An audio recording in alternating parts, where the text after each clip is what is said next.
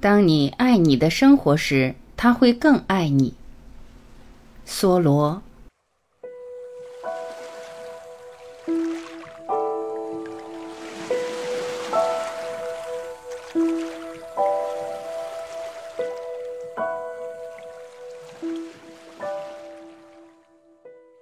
无论你的生活如何卑微，要正视它，生活下去，不要躲避它，也不要恶语相加。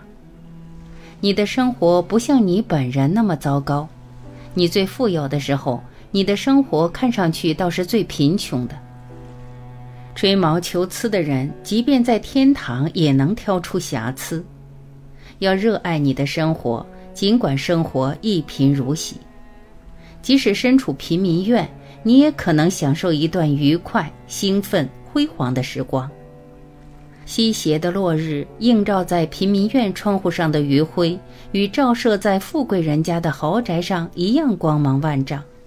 门前的积雪一样在早春消融。我只看到一个气定神闲的人在那里，可以过着自得其乐的生活，抱着振奋乐观的思想，如同居住在皇宫里一般。依我之见，城镇的平民倒是往往过着最独立的生活。也许他们十分伟大，对任何事情皆可坦然受之。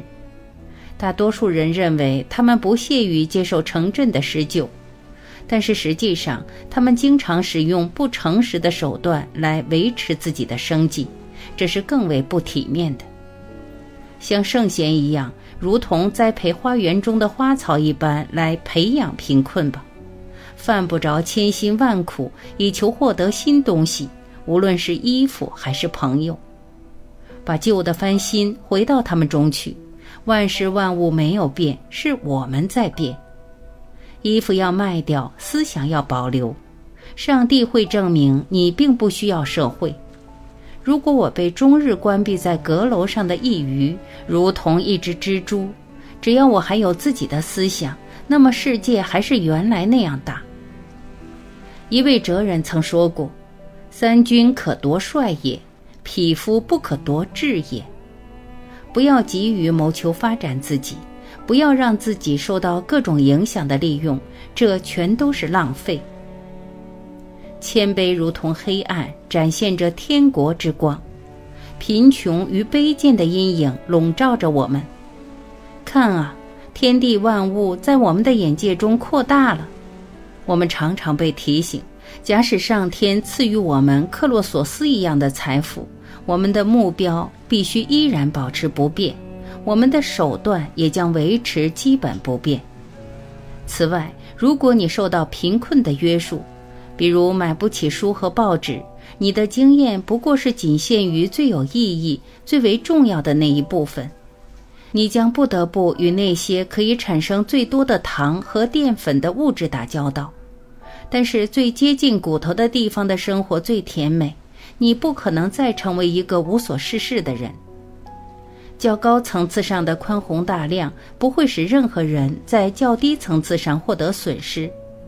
多余的财富只能够买多余之物，人所必需的灵魂是不需要花钱购买的。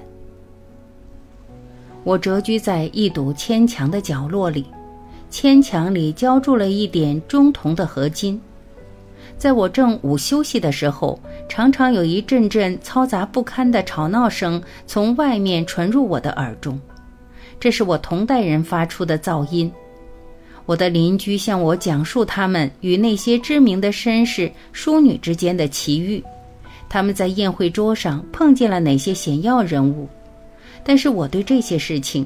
如同我对《每日时报》的内容一样毫无兴致。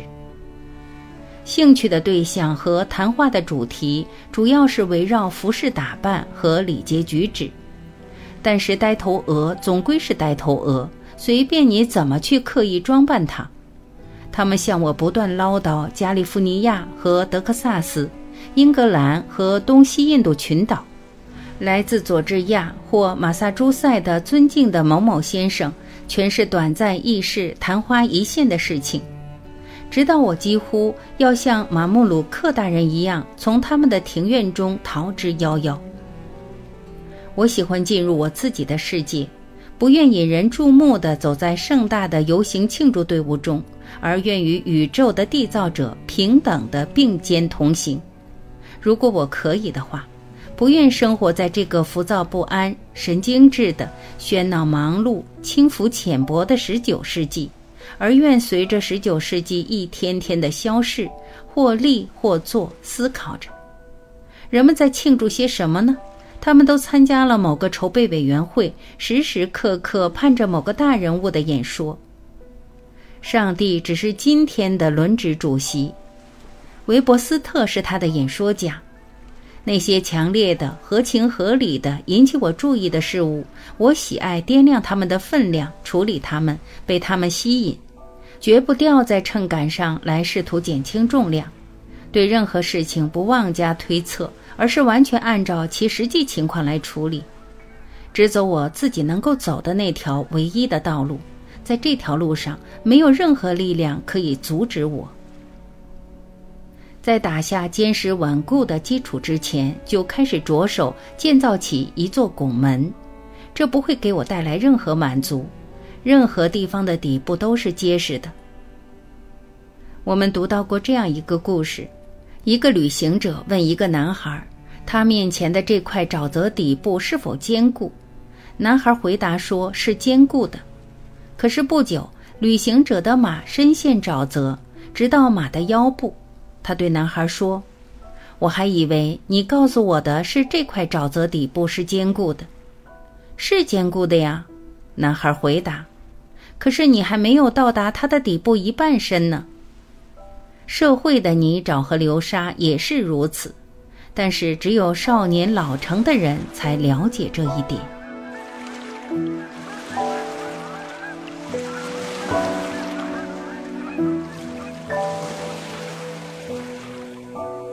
感谢聆听，我是晚琪，再会。